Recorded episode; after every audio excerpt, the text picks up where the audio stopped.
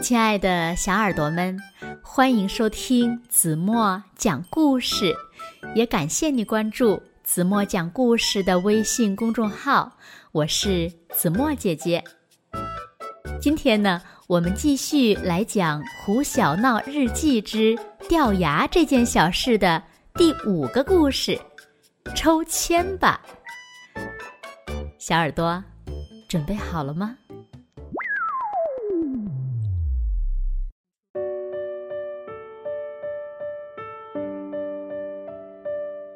自从咬肚子事件发生后，墩宝出名了。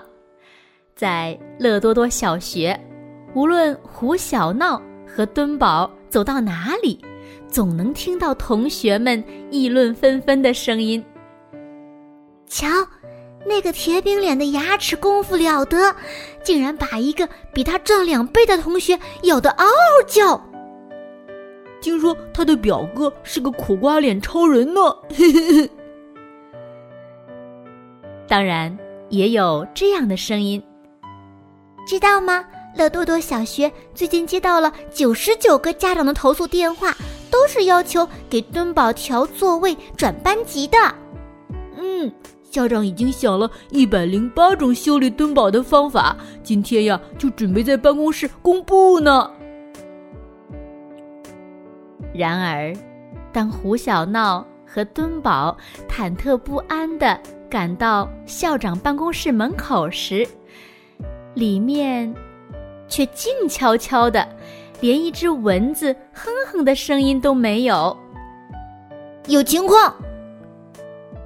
胡小闹的耳朵像小兔子一样高高的竖起来。这对难兄难弟踮起脚尖。趴在门缝旁，偷偷的往里看。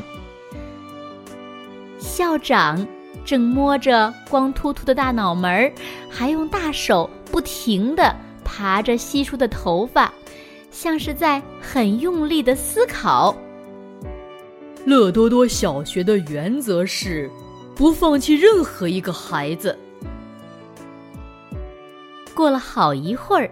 校长才郑重其事的开口：“呃，既然敦宝同学在二二班不太适应，那就转班级吧。”嘿，表哥，如果我能转到你们班就好了。敦宝一点儿也不担忧，伏在胡小闹的耳边笑嘻嘻的说：“然而。”敦宝的愿望很美好，但现实却是残酷的。二年级的班主任们七嘴八舌的诉起苦来。我们班同学的胆子特别小，毛毛虫都能把他们吓晕了。来我们班 可能不太合适。二一班的班主任是位中年阿姨。他皱着眉头说：“最近家长们的意见很大，我担心。”二四班的班主任是位戴眼镜的叔叔。班主任们的态度都不积极，就好像墩宝是个可怕的定时炸弹，随时会在班里引爆似的。只有胡小闹的班主任。冰兰老师始终面带微笑，一言不发。胡小闹回头看了一眼敦宝，他原本亮晶晶的大眼睛像是停了电，一下子变得暗淡无光。校长背着手清了清嗓子，既然。大家的意见这么一致，那就采用世界上最公平的方式，抽签吧。抽签，校长的主意也太棒了，就像不知道扭扭蛋里装的是什么宝贝一样，就交给神奇的命运来决定吧。校长转身拿出一张白纸，哗哗的。写了几个字，然后呢，揉成了几个小纸团儿。哪位班主任抽到有字的，敦宝同学就会去哪个班。终于，四位班主任都拿到了一个小纸团儿。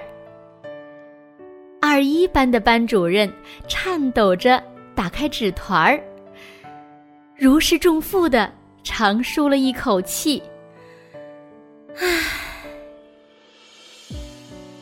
四班的班主任哆嗦着展开纸团儿，眼角眉梢挂着丝丝喜悦。带字的纸团儿被二三班的冰兰老师抽到了。冰兰老师，把纸团上的字大声念给大家听吧。校长面带微笑对冰兰老师说：“宝石。”冰兰老师的声音清脆甜美，像百灵鸟在唱歌。是的，那个小纸团上只写了两个大字。宝石，每个孩子都是一颗闪闪发光的宝石。我们做老师的责任，就是帮他们擦拭身上的灰尘，让他们散发出更耀眼夺目的光芒。校长的眼睛在班主任们的脸上扫来扫去。冰兰老师重重的。点点头，嗯，保证完成任务。校长的话就像一阵清风，吹到了胡小闹和敦宝的心坎儿里，好舒服呀！嘿嘿，我是宝石，嘿嘿，我也是宝石。两个孩子乐得手舞足蹈。哎呀，不好！他们一不小心，竟然摔了个大跟头，咕噜噜，咕噜噜，两个孩子像两只小皮球，跌跌撞撞的闯进校长办公室，哈哈哈哈哈哈！啊哈哈哈！校长爽朗的笑声传得很远，很远。